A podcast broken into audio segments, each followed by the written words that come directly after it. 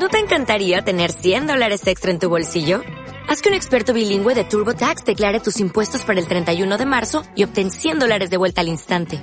Porque no importa cuáles hayan sido tus logros del año pasado, TurboTax hace que cuenten. Obtén 100 dólares de vuelta y tus impuestos con 100% de precisión. Solo con Intuit TurboTax. Debes declarar para el 31 de marzo. Crédito solo aplicable al costo de la presentación federal con TurboTax Full Service. Oferta sujeta a cambios o cancelación en cualquier momento.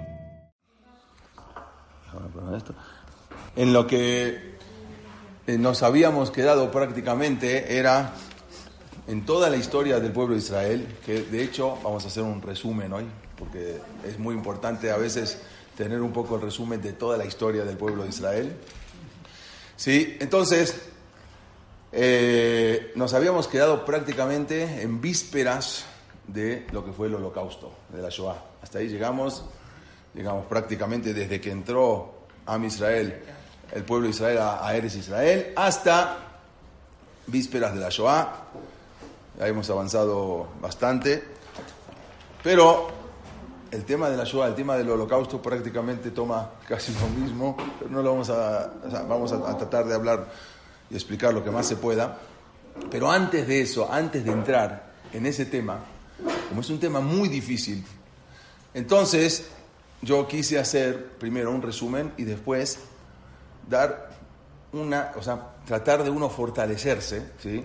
Y empezar a ver unas cosas previo a la Shoah. No vamos a hablar hoy de la Shoah, pero ya es el previo a la Shoah para entender, a ver, o poder entender eh, cómo pasaron las cosas y ver lo que es la inmortalidad del pueblo judío. ¿sí? Tratar de primero fortalecer mucho las bases, nuestras bases, para luego entender un poco lo que es la Shoah. Ahora la clase de hoy es una clase que nunca, nunca la había dado, ¿sí? Es una clase eh, muy, la bastante preparada.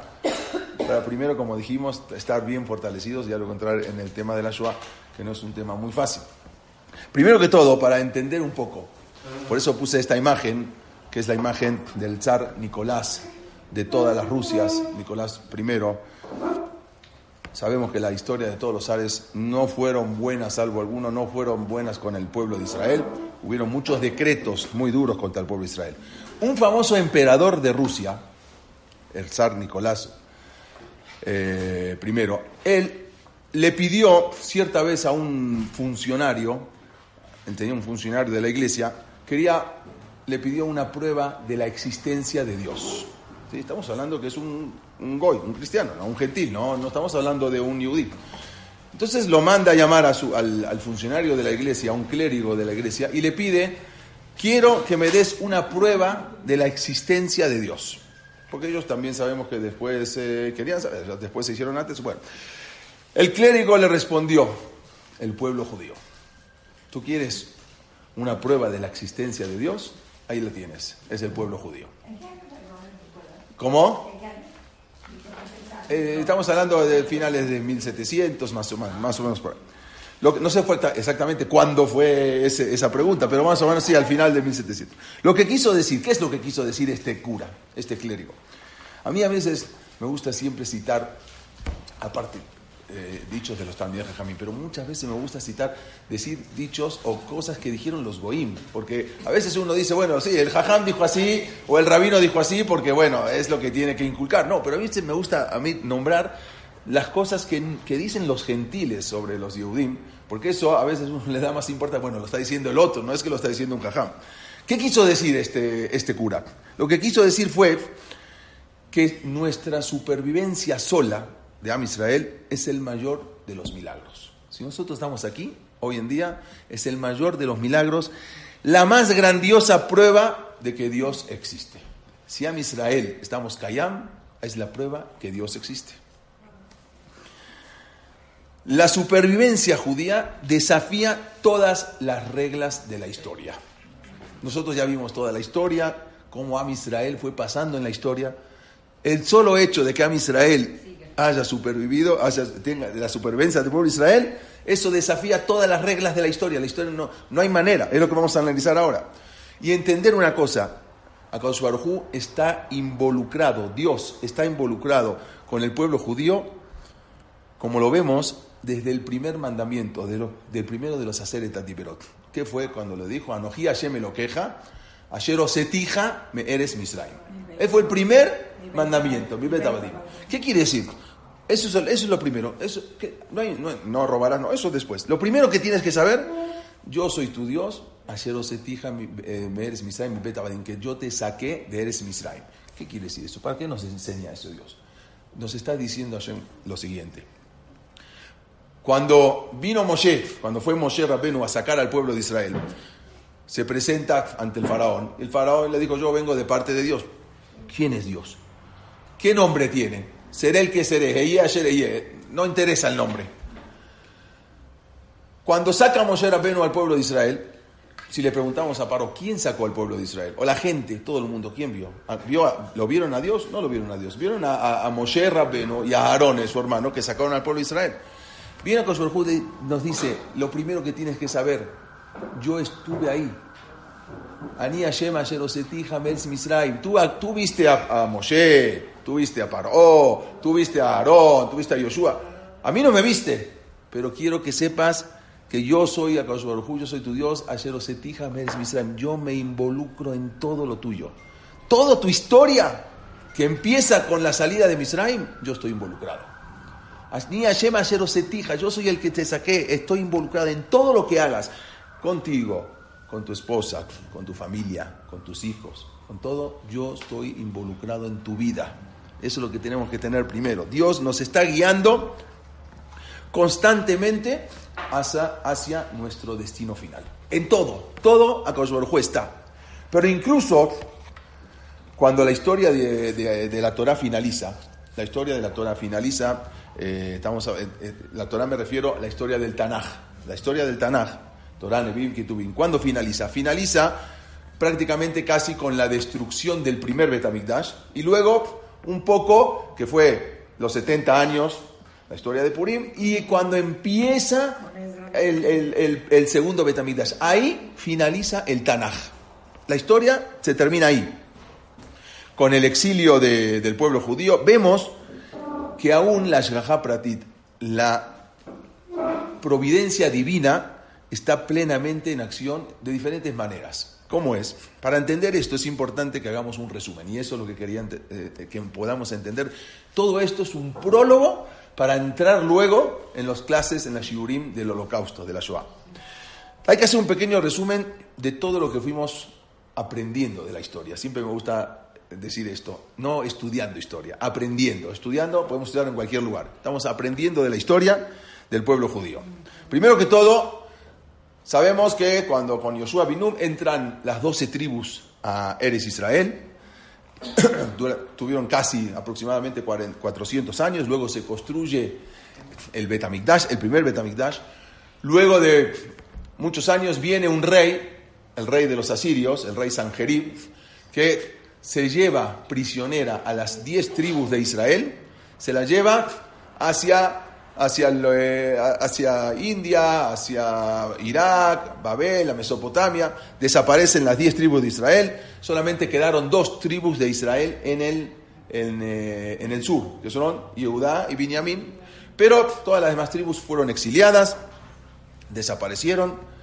Luego de eso, luego de que los persas conquistaran lo que era Babilonia y heredaran su imperio y todos los que allí residían, bueno, eh, después de eso, me faltó, volvemos a, eh, o sea, las diez tribus se van, se quedan dos tribus, pero vienen los persas, los babilonios, y llegan y dominan ahora al el sur, o sea, la tribu de Judá, Benjamín, y se, nos- se llevan a los Yudim eh, exiliados a Babel. ¿sí? Estamos hablando con, ahí fue la destrucción del primer Betamigdash. Luego surge un enemigo del pueblo de Israel llamado Amán. Estamos hablando más o menos, en resumen, la historia del pueblo de Israel. Realmente, cuando surge Amán, ese debería ser, haber sido el final del pueblo judío. ¿Por qué? Puesto que todos los judíos del mundo estaban bajo el dominio de Ahashverosh. Prácticamente todos los judíos del mundo estaban bajo el dominio de- del, del imperio persa, de Ahashverosh, de Amán. Entonces, ese realmente tendría que haber sido el acabose, el final del pueblo judío. Sin embargo, ocurre el milagro de Purim, que todos conocemos, que marca ahí el momento crucial de la historia cuando Dios dejó de hacer por nosotros esos milagros abiertos, porque hasta ese momento, hasta, hasta cuando termina la historia del primer Betamigdash, los milagros siempre se veían abiertos. Incluso en el Betamigdash había muchos milagros que uno los podía ver. A partir de ahí, con la historia de Purim, los milagros ya son ocultos. Desde, Purim hasta ahora ocurren milagros, pero todos son milagros ocultos. Como por ejemplo el, el milagro que Dios salva al pueblo de Israel con, con, con Amán, que ahí en lugar de tener una intervención abierta, todo como que antes eran intervenciones abiertas que desafiaban las leyes de la naturaleza. Dios hacía cosas que uno veía que eran inéditas, pero empieza esa esa, eh, eh, esa inspiración divina, providencia divina, ahí empieza de manera oculta, aunque sigue siendo la misma providencia divina. Poco después nos salva a Dios Viene un rey, el rey Ciro II, que, de Persia, que permite a los judíos retornar ¿sí? a la tierra de Israel después de 70 años, 70 años en el exilio, para poder reconstruir otra vez, eh, reconstruir el, el. Esto es el exilio, cuando se van. Bueno, acá un poco lo que es para entender una idea de Purim, de la historia de Purim. El, el rey Ciro, que fue que hay quien dice que el rey Ciro era hijo de Esther, Amalcat y Ahasverosh. Eh, eh, por eso, hay quien dice eso, no, está, está en el Talmud en algunos lugares, eh, está escrito así. Pero hay diferentes versiones. Poco después de la caída de Amán, se levanta el rey Ciro de Persia, permite a todos los judíos retornar a su tierra después de 70 años para reconstruir el segundo templo, el segundo Betamidash. Ok, Vamos a empezar a entender un poco, a analizar la historia. Los Yudim, como tantos otros pueblos, cuando son expulsados de su tierra, tendrían que haber absorbido de la cultura de los anfitriones, o sea, de dónde van. 70 años viviendo en otro país, exiliados, deberían haberse asimilado. Y eventualmente era un pueblo que tenía que haber desaparecido de toda la existencia como cualquier otro pueblo. Exactamente. Sin embargo, se las arreglaron para mantener su identidad en el exilio. Eso normalmente no puede ser explicado por las reglas normales de la historia, porque las reglas normales de la historia es que un, pueblo cuando está tanto tiempo, tres o cuatro generaciones en otro lugar, se terminan ¿sí? asimilando. Solo esto es... Hay una pequeñísima explicación. Sí, sí, sí hay, hay explicación, perdón, eh, quiero, quiero, si lo puedo... Luego, luego en la época del segundo Betamidash, ya estamos en la época ahora del segundo Betamidash, vemos otra vez la providencia divina, cómo Kaush Baruj la opera y el milagro de Hanukkah. Cuando el pueblo judío realmente necesitaba de un milagro, porque estaban en ese con muchos problemas, tenían problemas con los griegos, tenían problemas con los judíos helenistas, que estaban del lado de los griegos, que eran asimilados completamente, y Dios a Baruj nos demostró que aún todavía estaba con nosotros. Un pequeño milagro, el milagro de que se convirtió el, aceite durante, para que duraba normalmente para un día, duró para ocho días, ese era un milagro mínimo, pero vieron ahí, vieron el pueblo de Israel que Dios estaba con Am Israel. Y ahí ganaron las guerras, fue una guerra eh, eh, pelear contra un imperio. O sea, ¿quién era Israel? Un pueblo que había llegado recién del exilio y ahora tenía que luchar contra el imperio griego. El imperio griego era el número uno en el mundo. O sea, no había, era, dominaba el mundo. Y al final Israel pudieron contra el imperio griego. No obstante, después de que expulsan a los griegos, los buenos tiempos no duraron mucho, porque enseguida, después de que terminan con los griegos, empiezan las dificultades con los romanos. Se, terminan los griegos y ahí vienen los romanos. los romanos vinieron porque los, los mismos judíos, por alguna manera o por la otra, pero llegaron. Y resulta que culminando la tragedia que coronó todas las tragedias, que fue la destrucción del segundo Betamigdash. Según todas las probabilidades, el final del pueblo judío no debía estar lejos. Cuando se destruye el Betamigdash y el pueblo de Israel es esparcido por toda la tierra, ya cuánto tiempo le iba a quedar al pueblo de Israel. Los judíos que fueron exiliados ahora por segunda vez de su tierra, desafiaron nuevamente la historia y resistieron. A Israel vuelve a resistir. O sea, por segunda vez, ¿qué pueblo por segunda vez exiliado se sigue manteniendo? Los tiempos duros todavía no habían terminado. Ahora sobrevino la rebelión de Bar Kokhba. Vino Bar Kokhba y que se quiere rebelar a los romanos. Al final terminan acabando con Bar Kokhba, destruyen la, última ciudad fortificada que era la ciudad de Betar. Y ahí empieza también la persecución por parte de los césares de Roma, el rey Adriano, Trajano, todos los reyes empiezan a perseguir al pueblo judío. Y el cambio de nombre. Eh, Todo, todo, todo. Algo tremendo y los judíos exiliados en todo el mundo, sin un lugar, sin patria, sin un lugar donde estar, se exilian por todo el mundo. Palestina. Pero luego surge, poco tiempo después, surge el cristianismo. Ahí traen el cristianismo en el año 313, el, el emperador Constantino de Roma convierte por decreto la religión cristiana. A, a partir de ahora todos van a ser religión cristiana. Antes eran religión pagana, a partir de ahora todos se convierten en, el concilio, el concilio de, el concilio de Nicea en el año 313. Quiere decir De que él, de la, ¿verdad? ya, de, ya de la época común. Este Constantino convierte a todos y ahí empieza la persecución otra vez contra el pueblo judío, que ya la mayoría ya no estaba en Eres Israel, pero empiezan ahora a, perse- a perseguirlos. Luego salen los reyes visigodos, que eran unos reyes antisemitas totales, y con todos sus decretos antisemitas, ¿sí? entonces oficializan el imperio y empiezan a perseguir a los judíos por todos los lugares. Más adelante empiezan ahora las cruzadas. ¿sí? Las cruzadas, no quiero que se desmoralicen, ahora voy a, lo, que, a lo que voy. O sea, les tengo que decir, no se desmoralicen. ¿sí? Sí. La- Muy rápido. Voy rápido porque si no tendríamos que empezar otra vez la clase desde el principio, desde- entonces estoy yendo un poco... Nada más es un resumen de la historia. Más adelante empiezan, sí, sí, las cruzadas. Resulta que los cristianos deciden iniciar las cruzadas, que aunque oficialmente en- era, las cruzadas eran una campaña para luchar contra los musulmanes, no contra los judíos. Exactamente, contra los musulmanes herejes.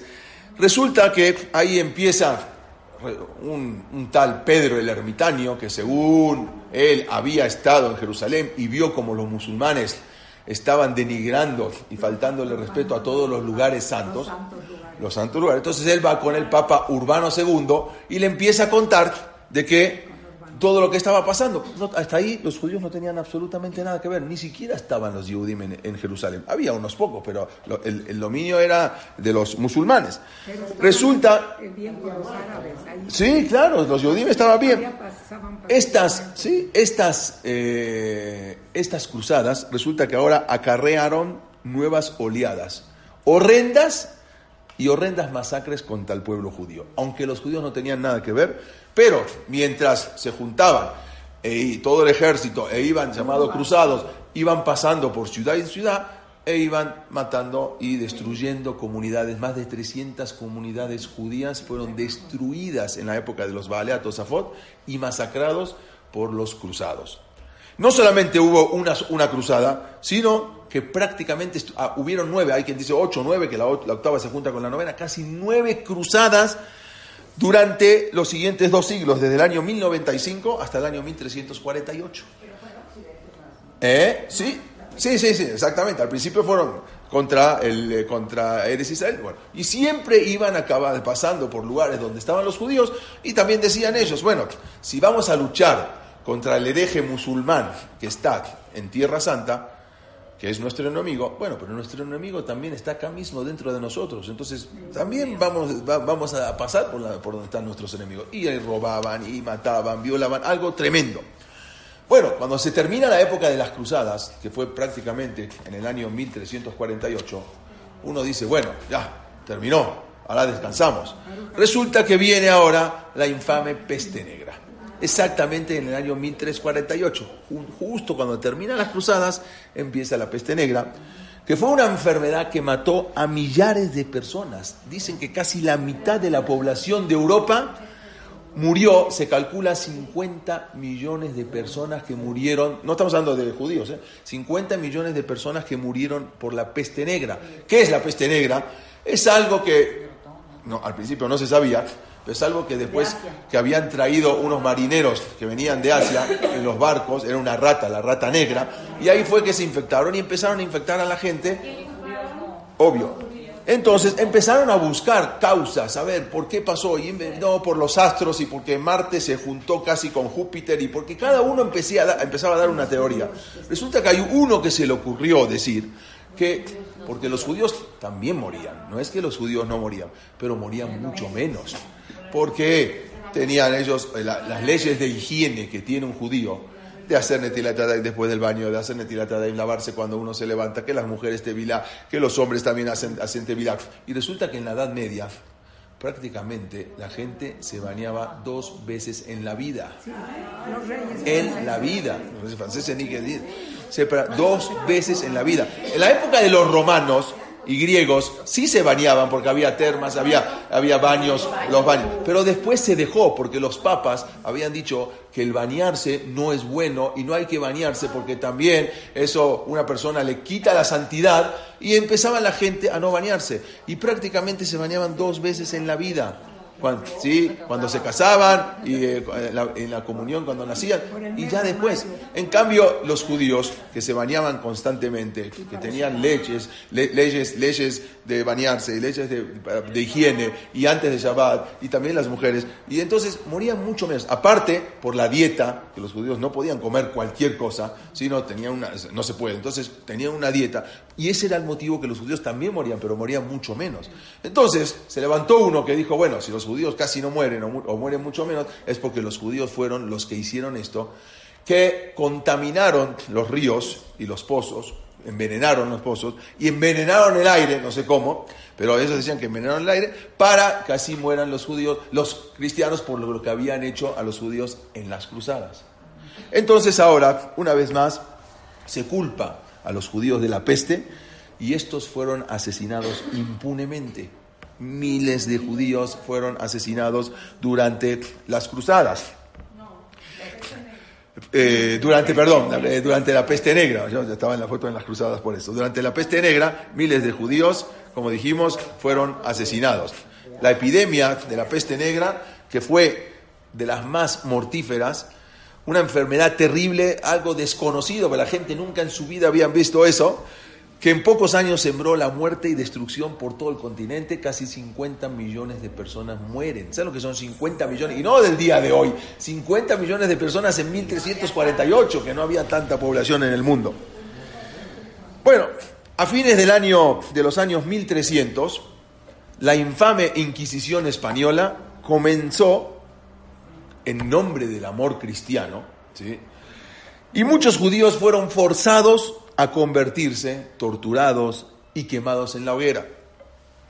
Por un largo, un largo siglo continuó la Inquisición. En verdad, los decretos de la Inquisición de luego duraron hasta casi 1832, pero en ese momento, desde 1300 hasta casi, casi 1500, hasta que finalmente se le da la, la alternativa al pueblo judío de la conversión o la expulsión. Y así, en Tisha B'Av de 1492, mientras que Colón levantaba anclas rumbo a América, centenares de miles de judíos eran simplemente expulsados y arrojados fuera de la España cristiana. Ahí estamos nosotros, los sefaradim. ¿Para qué? Para enfrentar a los piratas, para enfrentar la inanición, la muerte por hambre, las enfermedades y por último, como dijimos, la muerte. Sí, eso fue cuando expulsa, pues no es que nos expulsamos, ah, bueno, nos vamos de España y nos vamos a... No, ningún país quería recibir a los judíos, salvo algunos como el Imperio Otomano, pero los países no querían recibir. Había barcos que iban de, de país en país y no los dejaban. En un momento llegó un barco a un lugar y le dijeron, si quieren bajar, sí, pero se tienen que convertir en cristianos. Entonces no quisieron bajar del barco. ¿sí? Había más de 100 Yehudim. Más, perdón, mucho más de 100. Y no los entonces, bueno, no quieren bajar, entonces no les damos de comer ni de beber. Y ahí se estuvieron en el barco y prácticamente muchos murieron sin bajar y comer y beber. Esto es, pero aún en medio de la oscuridad surgió una pequeña luz con el descubrimiento de América, porque el mismo momento cuando viene la Inquisición y la expulsión de los judíos de España, el mismo momento, en el mismo día, sale Colón. Y ahí viene el descubrimiento de América. Dios estaba manejando los hilos para poder establecer un refugio en el futuro para los judíos de Europa. Empieza Dios, el mismo día sale Colón, el mismo día es la expulsión. Un tiempo después, dice, bueno, está bien, terminó el asunto, ya pasamos todo. En el siglo XVII, precisamente, en el año 1648, los rebeldes cosacos se enloquecen. Y durante casi dos años, que son, que será Tajbetat, 1648 y 1649, ¿sí? matan eh, los, los, eh, los cosacos, entre 1648 y 1649, mataron a los judíos por toda Europa.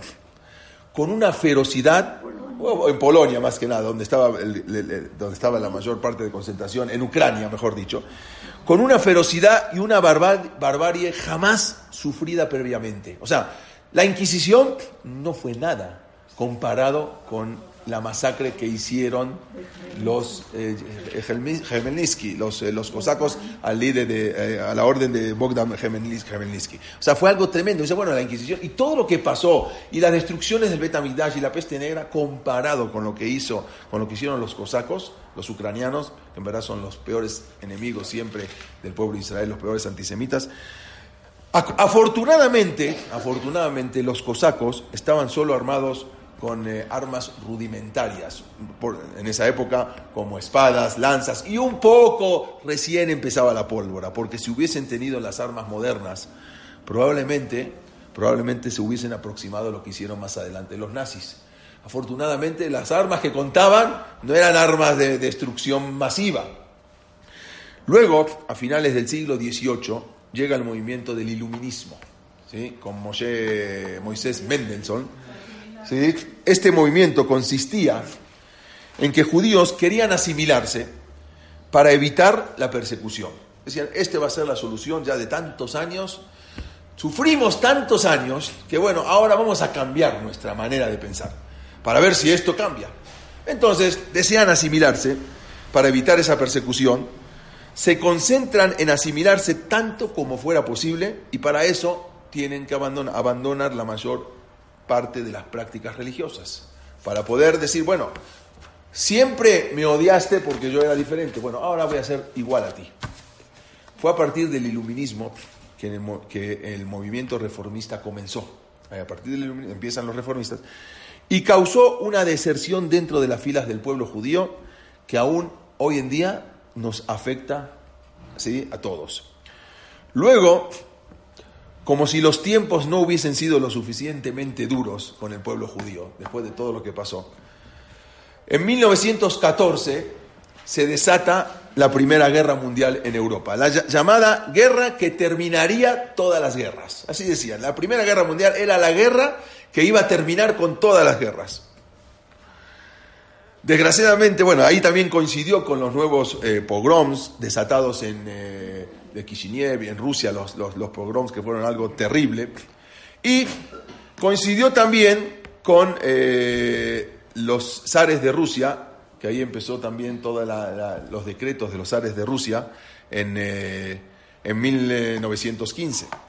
No, fue el siglo XIX. Empezó desde antes, pero coincidió también parte con los, con, con los pogroms que hubieron ahí en 1915. En el periodo subsiguiente, centenares, o sea, de, antes de, entre la guerra, la, la, Primera Guerra Mundial, centenares de miles de judíos fueron asesinados y, fue, y luego reducidos a un nivel de la pobreza tan grande que la comunidad judía europea nunca se pudo recuperar. O sea, a partir de la Primera Guerra Mundial cayó, vino, llegó una pobreza tan grande para todo el mundo, incluso para los judíos, que ya nunca se pudieron recuperar de esa pobreza. La mayor parte de estas persecuciones le, sucedieron a los judíos ashkenazim de Europa, de este tipo, a partir de la Primera Guerra Mundial. En general, los judíos sefaradís no eran tratados tan mal en las tierras árabes. O sea, después de lo que fue la Inquisición, los judíos sefaradís no eran tan mal tratados en las tierras. Sin embargo, también eso no duró mucho tiempo para los sefaradim. Porque uno piensa, bueno, esto los Ashkenazim, los Separadim, ya estábamos un poco más libres, un poco teníamos con, los, con los árabes, más o menos ahí nos llevábamos. Hubo momentos en que grupos encendidos por el fanatismo islámico diezmaron a las comunidades judías. En verdad, aun cuando la situación de los judíos con los árabes era relativamente estable, pero el Corán estipulaba que los judíos debían ser tratados como ciudadanos de segunda categoría. Exactamente, los, los, eh, eh, divis, los divis, judíos de segunda categoría. O sea, pueden ser tolerados, pero como segundo, judíos de segunda categoría.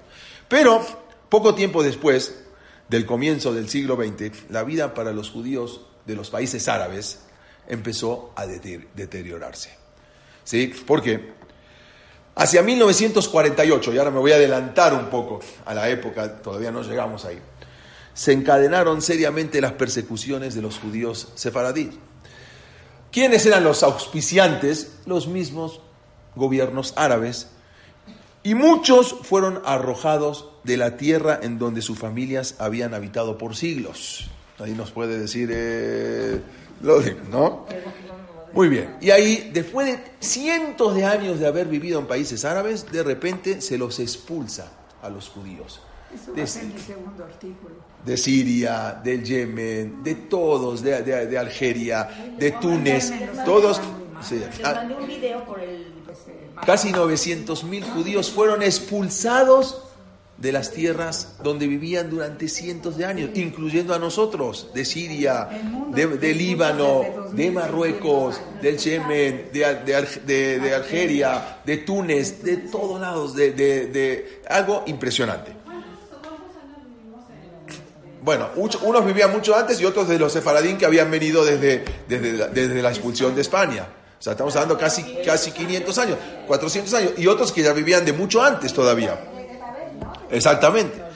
Ok, pero ¿cuál es la razón por la que hemos relatado este breve recuento de estas historias de horror y persecuciones? O sea, ¿por qué? ¿Por qué le estoy contando algo? O sea, que uno, uno, eh, uno le gusta contar estas cosas, ¿sí? Uh, uh, no, no, no es. O sea, ¿cuál es la razón de todo esto?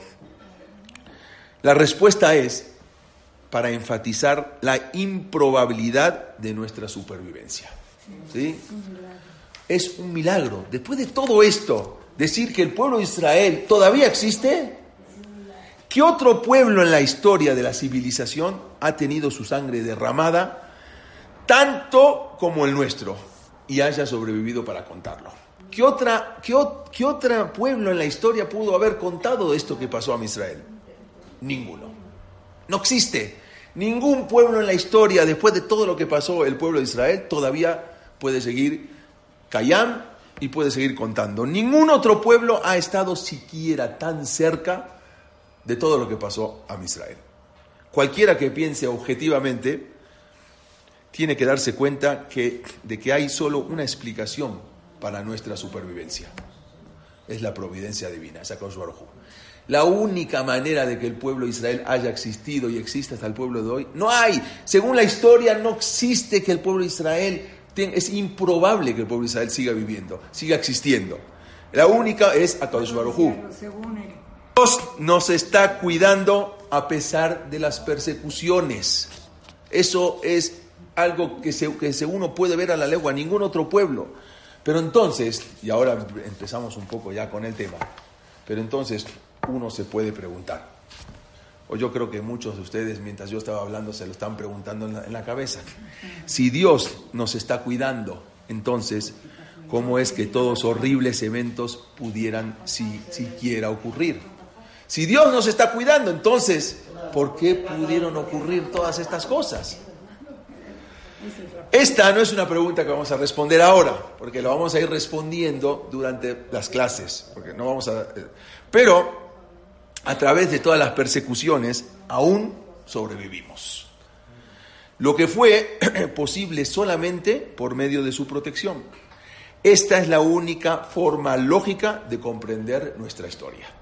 La única manera es la providencia divina, porque si después de escuchar todo esto, que lo resumimos en 20 minutos, no fueron 20 minutos, fueron cientos y cientos de años, y todavía estamos aquí es porque la única, eh, la única manera de comprender la historia es esta, saber que todo está con su Ani Hashem Meres Misraim. Yo soy el Dios que te saqué desde Misraim y me involucro contigo en toda tu historia. Estoy ahí de tu mano. ¿Por qué pasaron las cosas? Eso después vamos a empezar a analizar.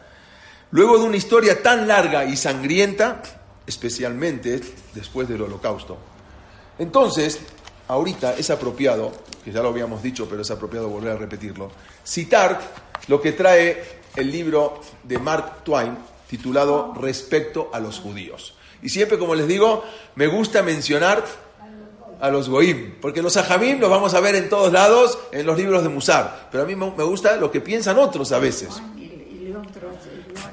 Eh, vamos a ver.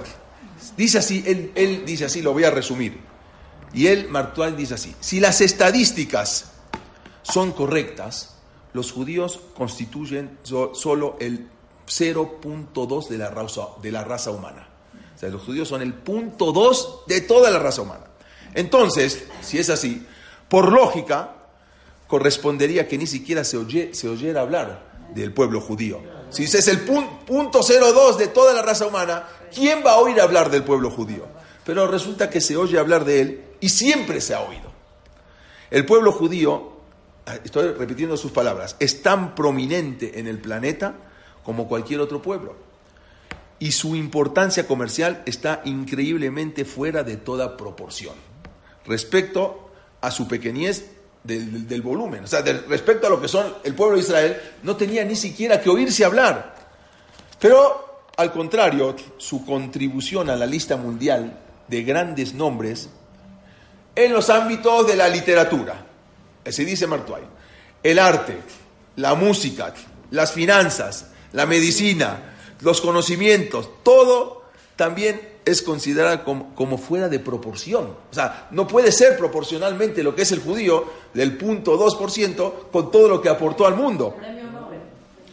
Exactamente. Este pueblo, dice Mark Twain, este pueblo ha sabido luchar maravillosamente en este mundo en todas las épocas y lo ha hecho con las manos atadas. Am Israel peleó y siempre en inferioridad de condiciones.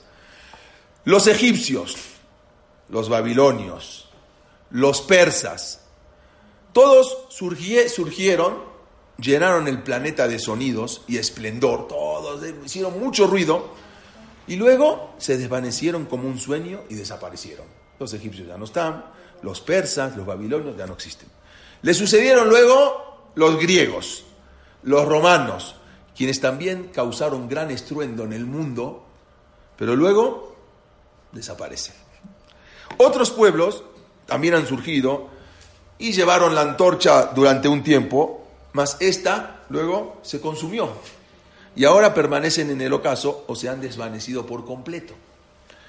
El judío, sin embargo, los vio a todos desde los babilonios, los persas, los romanos, los griegos, todos pasan en la historia y el judío los ve como una película que todos van pasando. Empieza la película, termina y ahí está el judío sentado. Empieza la película, termina y ahí está el Am Israel. Los vio a todos y resulta que los venció a todos. Y él sigue siempre, siempre sigue siendo siempre lo mismo, sin mostrar señales de decadencia, sin mostrar achaques de vejez, ni debilitamiento de sus partes, ni de disminución, ni entorpecimiento de su mente activa y dinámica. Eso es lo que dice Mark Twain. Todo es mortal, menos el judío. Todo nace y muere. El judío, ahí está. No lo dice un jajam, lo dice un goy. Todas las demás fuerzas pasan. El judío permanece. Y él se pregunta algo. ¿Cuál es el secreto de su inmortalidad? Y él se queda con la, con la duda. Y ahí nunca contestó. Él no entendió. Dice, ah, si tú ves la historia, no puedes entender cuál es el secreto del pueblo judío que siga. ¿Acaso, él dice así, acaso se sabe cuántas naciones tribales, cuántas tribus existen en África de las que nunca se oyeron? ¿Cuántas tribus hay en África que nunca se oyeron? Cada día de repente encuentran, bueno, esto nunca, en el Amazonas de repente encuentran una tribu que en su vida habían escuchado de ella. Hubo y hay hoy en día innumerables pueblos en África en Asia, en el lejano oriente, en Norteamérica, en Sudamérica, de los que jamás se ha escuchado ni se va a escuchar hablar. Hay tribus en el Amazonas que nunca en su vida se acercaron a ellas y no se va a escuchar hablar. Sin embargo, este pequeño pueblo judío, dice Mark Twain, esta pequeña nación judía está siempre en las noticias, siempre, influyendo en la sociedad y somos el punto 2%. Punto 02% del mundo. Pero eso que no, que no vio ahora lo que es el Estado de Israel. Ahora voy justamente a eso. Se dice, y esto les va a causar gracia, se dice que el mundo moderno ha sido modelado por cuatro pensadores. Hubo cuatro pensadores en el mundo que cambiaron el mundo. Uno es Marx, otra, otro es Freud, Freud, Freud, otro es Einstein, ¿sí? Y otro es Darwin, ¿sí? Darwin. Yo no estoy hablando si son judíos o no, estoy hablando, se dice que el mundo moderno ha sido modelado por cuatro pensadores, ¿sí? Tres de los cuatro son judíos, el cuarto, Darwin, estaba equivocado, ¿sí? Son cuatro, tres judíos y el cuarto estaba equivocado, era Darwin, que no era judío. Esos son, y a pesar de que los judíos son alrededor del 0.2%, la población mundial está siempre ampliamente representada por los judíos en el comercio, en la banca, en las empresas, en la literatura, en la ciencia, en el arte, en la música, la finanza, medicina, de lo que quieran, siempre ahí están los judíos que ni siquiera tendrían que aparecer en el mapa mundial. Por supuesto que Mark Twain, que era solo consciente de los logros de los judíos seculares, hizo su declaración sin conocer a los genios de Rashi, sin conocer a Maimónides, el Rambam, sin conocer a Nachmanides, a Rabbi Ishaq Abrabanel, a Rabbi Yosef Caro, al Maharal de Praga, al Baal al Gaón de Vilna. Habló sin conocer a estos genios Imagínense si hubiese conocido a estos genios. Algo. Conoció a Sí, pero sí, exactamente. Los más grandes y más gloriosas y más gloriosas naciones e imperios fueron, eso es lo que escribe él, las más grandes y las más gloriosas naciones del imperio fueron eventualmente arrastrados de la faz de la tierra y se han ido, pero el judío permanece. Esto lo dijo Mark Twain. Él no fue el único no judío que reconoció la grandeza del pueblo judío. Hubo otro que se llamó León Tolstoy. ¿Quién era León Tolstoy? Para entender un poco.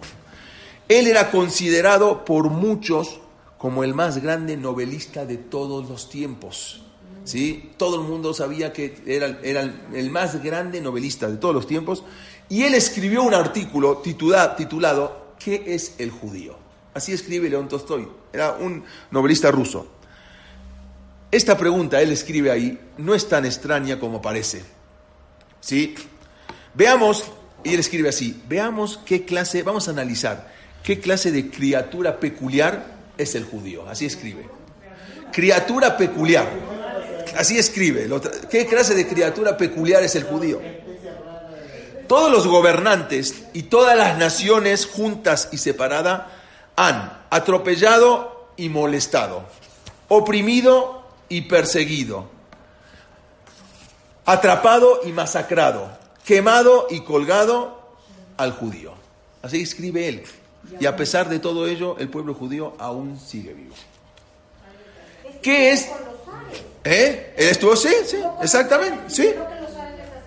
Sí, sí, vio todo. Y él escribe así. ¿Qué es el judío que jamás se permitió a sí mismo ser desviado de todas las posesiones terrenales que sus opresores y perseguidores constantemente le han ofrecido. Conviértete y te doy. Conviértete y te abro todas las puertas. El judío se ha resistido. Y todo lo que le insistieron para que cambiara su fe y abandonara su propia religión, el judío no lo hizo. Hubo muchos que se perdieron en el camino. Él escribe, el judío es el emblema de la eternidad. Aquel a quien, a quien ni las matanzas ni las torturas de miles de años han podido destruir. Aquel a que ni el fuego, ni la espada, ni la Inquisición pudieron borrar de la faz de la tierra. Escribe León Tolstoy. Aquel que fue el primero en portar las profecías de Dios. El primer pueblo en ser representantes de Dios, y eso también lo, lo, lo atestiguan los cristianos y los musulmanes que eh, todos atestiguan de que fue primero el primer nabí, el primer profeta fue Moshe que entrega la Torah. Nada más que luego vienen los musulmanes, vienen los cristianos, dicen que hay un nuevo testamento que se cambió, pero originalmente este es válido. Y lo mismo dicen los musulmanes, el, viejo testamento, la Torah es válida, nada más que luego hubo un cambio. Ah, lo mismo. El que ha sido, él escribe así, el que ha sido por tanto tiempo el guardián de la profecía y quien la transmitió al resto del mundo. Escribe León Tolstoy, una nación así nunca puede ser destruida. El judío es tan imperecedero como la misma eternidad. Pero hay que tener en cuenta una cosa, eso, eso no lo dicen, eso, eso lo digo yo. Hay que tener en cuenta que tanto Mark Twain, así como León Tolstoy, acá lo vemos, parece como un rap con kippah, pero no es así, así lo usaba.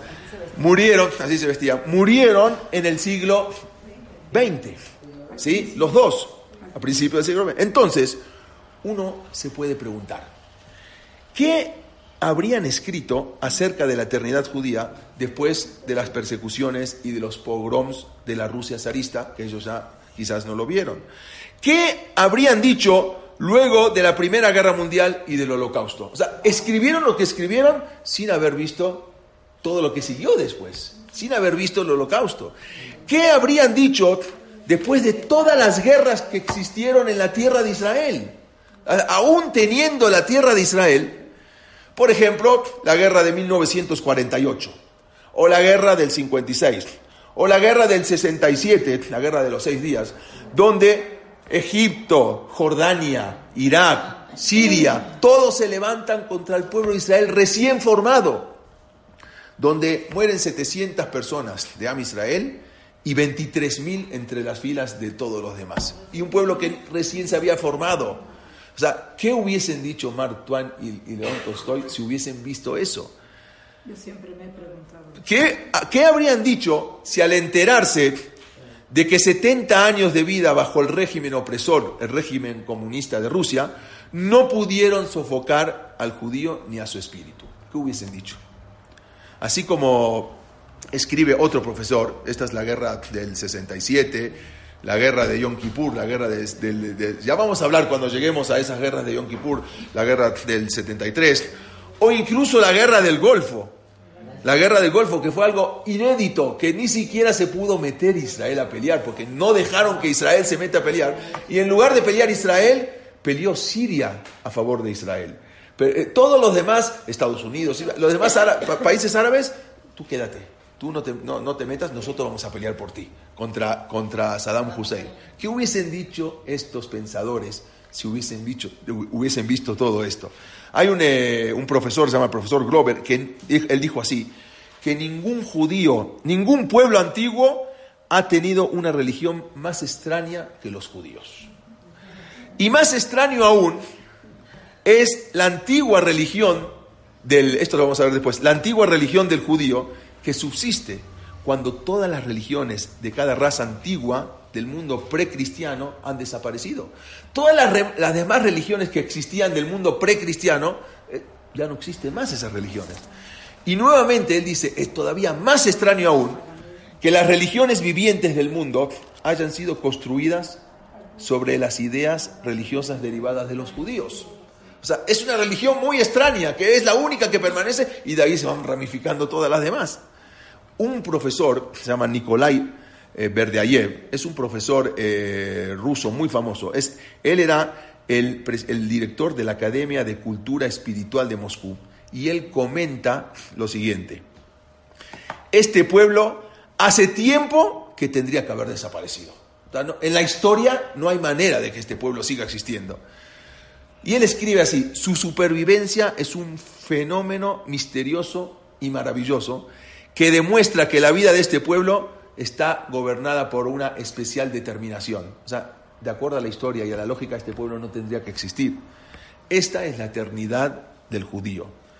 Todos concuerdan, ya vimos Mark Twain, ya vimos León Tolstoy, el profesor Glover, ya vimos eh, Nikolai Berdier, muchos, y esto por mencionar algunos, le puedo mencionar mucho, pero no, no, viene al caso ahora, o sea, es, es alargar mucho, todos concuerdan en algo, en el que el judío es un pueblo eterno.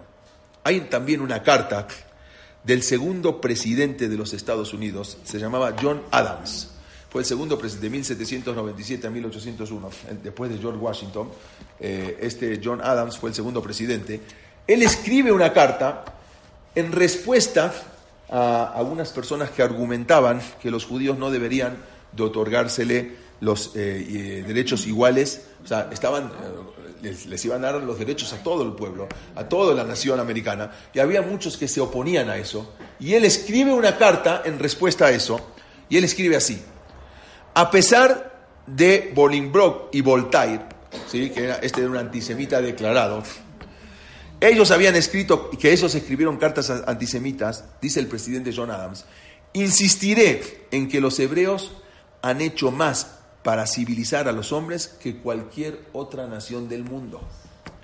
Si yo fuera un ateo, escribe John, Adams, si yo fuera un ateo y creyera en un destino ciego y eterno, o sea, si yo no creería en nada, aún así creería que el destino eligió a los judíos para ser el instrumento más esencial para civilizar a las naciones, para propagar a toda la humanidad la doctrina de un soberano supremo, y esto es lo que somos nosotros, la luz de las naciones, somos los representantes del Dios de Akash en este mundo, de un soberano supremo, inteligente y sabio y todopoderoso del universo, que yo creo que es el principio más grande y fundamental de toda, toda moralidad y consecuentemente de toda la civilización. Los judíos son los representantes de Boreolam, de Dios en este mundo. Y él escribe así, son el pueblo más glorioso que jamás habitó esta tierra. Así escribe John Adams. Los romanos y su imperio, dice John Adams, no son más que una pequeñez en comparación con los judíos. Han proporcionado religión a tres cuarta partes del globo o sea, los mismos judíos, la, religión judía, que después sale la, religión musulmana y la cristiana, y han influido en los asuntos de la humanidad más y con mayor alegría que cualquier otra nación antigua o moderna.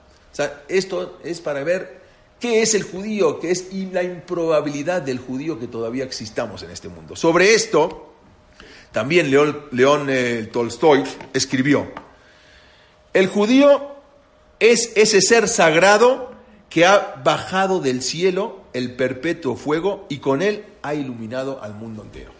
Así lo, repito, así dijo León Tolstoy. El judío es ese ser sagrado que ha bajado del cielo el perpetuo fuego y con él ha iluminado al pueblo entero. La iglesia los comulgó. Los comulgó, la iglesia los comulgó.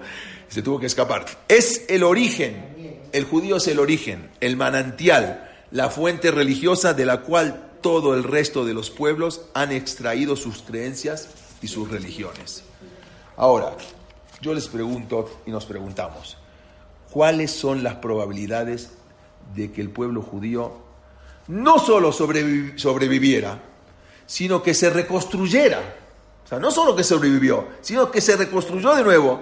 Y no únicamente que se reconstruyera, sino que lo hiciera al mismo tiempo que una población de árabes superando al pueblo judío en un número de 100 a 1, de 100 a 1, y se lanzaran los árabes a matar al pueblo judío después del establecimiento del pueblo judío. O sea, no solamente la probabilidad de que el pueblo judío sobreviviera, sino que se reconstruyera a pesar de que todos los pueblos árabes se lanzaran en 100 a 1 a destruir al pueblo judío. ¿Cuáles son las chances de sobrevivir a una nación como esta? después de todo lo que vimos? ¿Cuáles son las chances, la manera? De... No hay, no existe. Todos concuerdan que el judío es el pueblo eterno. La nación judía es una nación eterna. Pero la pregunta es, ¿de dónde se origina esta eternidad? ¿De dónde? ¿Por qué? ¿De dónde sale? La pregunta que tenía Mark Twain, ¿cómo sobrevivió este pueblo? ¿Cuál es el secreto? El secreto de la inmortalidad del pueblo judío. Nuestra eternidad comenzó con la promesa que Dios le dio a Abraham Avinu y le dijo, veriti, voy a levantar un pacto, vení ubeneja, entre mí y entre ti, uben saraja, uben y tu descendencia, le dorotam, para todas las generaciones, librit olam, un pacto, olam, para siempre, liot lejal elohim, para ser para ti, para Dios, Ulsaraja Ajareja y para todas las generaciones que siguen. Dios le prometió a Abraham Avino que yo voy a ser el Dios para todas las generaciones que siguen. Los árabes, los árabes también después de Mahoma. Antes eran paganos, antes eran otra cosa. También les cae de rebote, exactamente. Esta es la eternidad del judío. Y vean otra cosa. ¿Y qué pasa? Eso después vamos a hablar. ¿Y qué pasa con si los judíos también se asimilaron y se portaron mal? Dice en Irmiá Anabí, en el Perek He, en el Pasuk Yot en el Pasuk 18. Begam Bayamim Ahema, también en esos días, cuando va a venir sangre y destrucción del pueblo de Israel, Neum Hashem, juro por Hashem, lo ese y tejem kala. No voy a hacer una destrucción completa. El pueblo de Israel nunca se va a destruir completamente. Sí va a haber problemas durante todas las generaciones, pero nunca el pueblo de Israel voy a hacer una completa destrucción del pueblo de Israel. Esto es para entender un poco las improbabilidades, como dijimos, de la existencia del pueblo judío. Ningún otro pueblo hubiera existido ni el 10% de lo que pasó a Israel no hubiese, no hubiese existido, no hubiese, no, no, hubiese, no hubiese permanecido. El pueblo de Israel permaneció y los vio a todas estas eh, religiones y todos estos ejércitos que nacieron, fueron fuertes y se determinaron y se aniquilaron y ya no existe. El pueblo de Israel los ve a todos pasar. Esto es un poco un prólogo pequeño para poder entrar en lo que es la Shoah, lo terrible de la Shoah. Sí, vamos a decir, bueno, pero tal Kayam, ningún otro pueblo hubiese podido permanecer. ¿Cuál era la, ahora, para entender y empezar un poco en el tema de antes de la Shoah, las poblaciones judías sefaradim en vísperas de la Segunda Guerra Mundial? ¿Cuál era la población judía sefaradí? ¿Dónde estaban los sefaradim y cuál era? En verdad, no es correcto emplear el término sefaradí para hacer referencia, nada más quédese un minuto que le voy a mostrar algo. No es correcto emplear el, un minuto el término sefaradí para hacer, para hacer la referencia a los judíos no ashkenazim. O sea, nosotros decimos, bueno, ¿tú qué eres? ¿Ashkenazí? Entonces los que no son ashkenazim, entonces todos los demás son sefaradim. Eso es incorrecto. Porque no todos los sefaradim... Sí, pero no todos, es incorrecto decir que todos son sefaradim. ¿Por qué? puesto que son los descendientes de los judíos, los separadim son solamente los descendientes de los judíos expulsados de España y de Portugal, así como los conversos que volvieron, que llegaron más tarde y se unieron a las comunidades ya existentes. Por ejemplo, los judíos provenientes del Yemen o de Irak o Irán no, no son sefaradim. ¿Sí? Eduta Misraj. ¿Sí? Misrajim. Tú sí eres 100% alaneado sefaradí, 100%. Eh, eh, de Irak. Sí, no son descendientes de sefaradim, son Eduta Misraj. No es un término para poner sefaradim a todos los sefaradim, aunque hoy en día, como dijo, es más fácil decir, bueno, tú eres sefaradí o, ya, o tú ashkenazí. ¿Eh? Los sefaradim. Sí, sí, sí. Claro, los que vienen de origen de Sefarad. Los tampoco. Tampoco. Sí, es ejemplo del Medio Oriente y del norte de África. Los judíos que llegaron de España luego se fusionaron en todas las comunidades a donde llegaron, a Siria, a, todos los lugares donde llegaron. Los judíos se fueron, los sefaradín, se fueron fusionando y ejercieron en ella una poderosa influencia, porque los sefaradín que venían de Sefarad venían con la Torah de los Geonim. Entonces, ellos venían con otra Torah mucho más elevada. Entonces eh, pudieron influir y al final bajaron la cabeza y aceptaron que ellos sean los líderes del pueblo de Israel. No obstante, estos judíos inmigrantes en, los países árabes no, no mantuvieron su, singular cultura judía hispánica, como por ejemplo el idioma ladino. ¿Sí? Ellos en, Siria y en esos lugares se perdió el idioma ladino, se, fueron más, ¿sí? En, otro, en, Siria, en el Cádiz nadie hablaba ladino, en Marruecos un poco, desde el comienzo, los conversos de España y Portugal adoptaron la práctica de escribir en sus cartas la frase de Sefaradí Tahor. ¿Sí? ¿Por qué? ¿Por qué Sefaradí Tahor? Como queriendo desligarse de posibles falsificaciones. Señor, tú no eres Sefaradí Tahor. Acá tengo un libro que es un Shuhan Aruch que tiene 200 10 años. ¿Sí? Ahora se los voy a hacer pasar. Es un de 210 años. Eh, bueno, eh, eh, eh lo escribió Joseph Caro. No sé quién lo escribió. Bueno, acá ya había imprenta. Es un Shulchan de hace 210 años. Que incluso, no, acá no dice, incluso, incluso acá tiene un nombre, pero la verdad ni con el Jajam Tawil pudimos, porque es un nombre que se llama, está, está escrito en Hasí Colmos. Hasí Colmos era una escritura que escribían los sefaradim en Siria y todo, y es difícil entender, pero Hasí Colmos, así ¿sí? ya lo estamos, la pluma, pero no es, ahora, ahora se los voy a hacer pasar. Y es un libro que incluso eh, el, dueño era un sefaradí.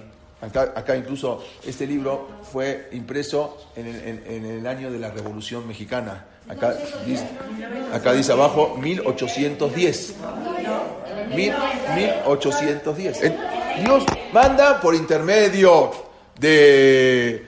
de ¿cómo, cómo se llamaba? El, que, el que creó la imprenta. Gutenberg, por intermedio, que no era judío, manda a crear la imprenta para cuando dentro de poquitos años sean expulsados, entonces ya tengamos todo impreso. Eh, Y eso fue algo, y que uno, uno lo va viendo en la historia del mundo y se da cuenta cómo está Siempre se obliga a enferrar. en Ferran, sí, en Ferran, exactamente. Entonces, muchas de las obras se publicaron, ahí se pudieron publicar. ¿Qué se publicó ya cuando está la imprenta? Más adelante, en, en esos lugares se publica el Shulchan se publica el libro Menorat Maor y el famoso Meam Loes. Meam Loes, que pasó a ser la obra más leída por los sefaradim orientales. Todo el mundo, no existía una casa que no tenía un Meam Loes, ¿sí? Y escrito en ladino. Ciento, la Allianz contaba en 1913 con 180 una red de 183 escuelas en todo el imperio, a la que asistían casi 43.700 alumnos. Lodi, ¿tú también asistías ahí? ¿También es eso? Casi 50.000 alumnos ya iban a la Alianza Francesa, cu- cubriendo un área que se extendía desde Marruecos hasta Irán. ¿sí? Todo eso pertenecía en las más de 183 escuelas. La decadencia de la vida de la Torah en las comunidades judías orientales estaba ahora en pleno desarrollo. Esos judíos orientales que se habían cuidado toda la vida y habían permanecido fieles, ahora con la modernidad y la apertura empiezan a decaer. Un ejemplo de ello fue en el puerto, para tener un, un ejemplo, el puerto de Salónica, en Grecia, donde muchos judíos trabajaban ahí de estibadores, o sea, eran los que bajaban los barcos y subían las mercancías. Mientras la observancia religiosa fue tan fuerte, el puerto se mantenía cerrado en Shabbat. Durante toda la vida el puerto se mantuvo, cuando estaban los judíos en Shabbat, los barcos que llegaban a Salónica, que era un puerto muy importante, tenían que esperar desde el viernes a la tarde hasta el sábado a la noche para descargar sus mercancías. Muchos barcos se quedaban en el agua. Mientras la observancia religiosa fue fuerte, el puerto se mantenía cerrado en Shabbat. Pero lamentablemente la situación cambió en el siglo XX.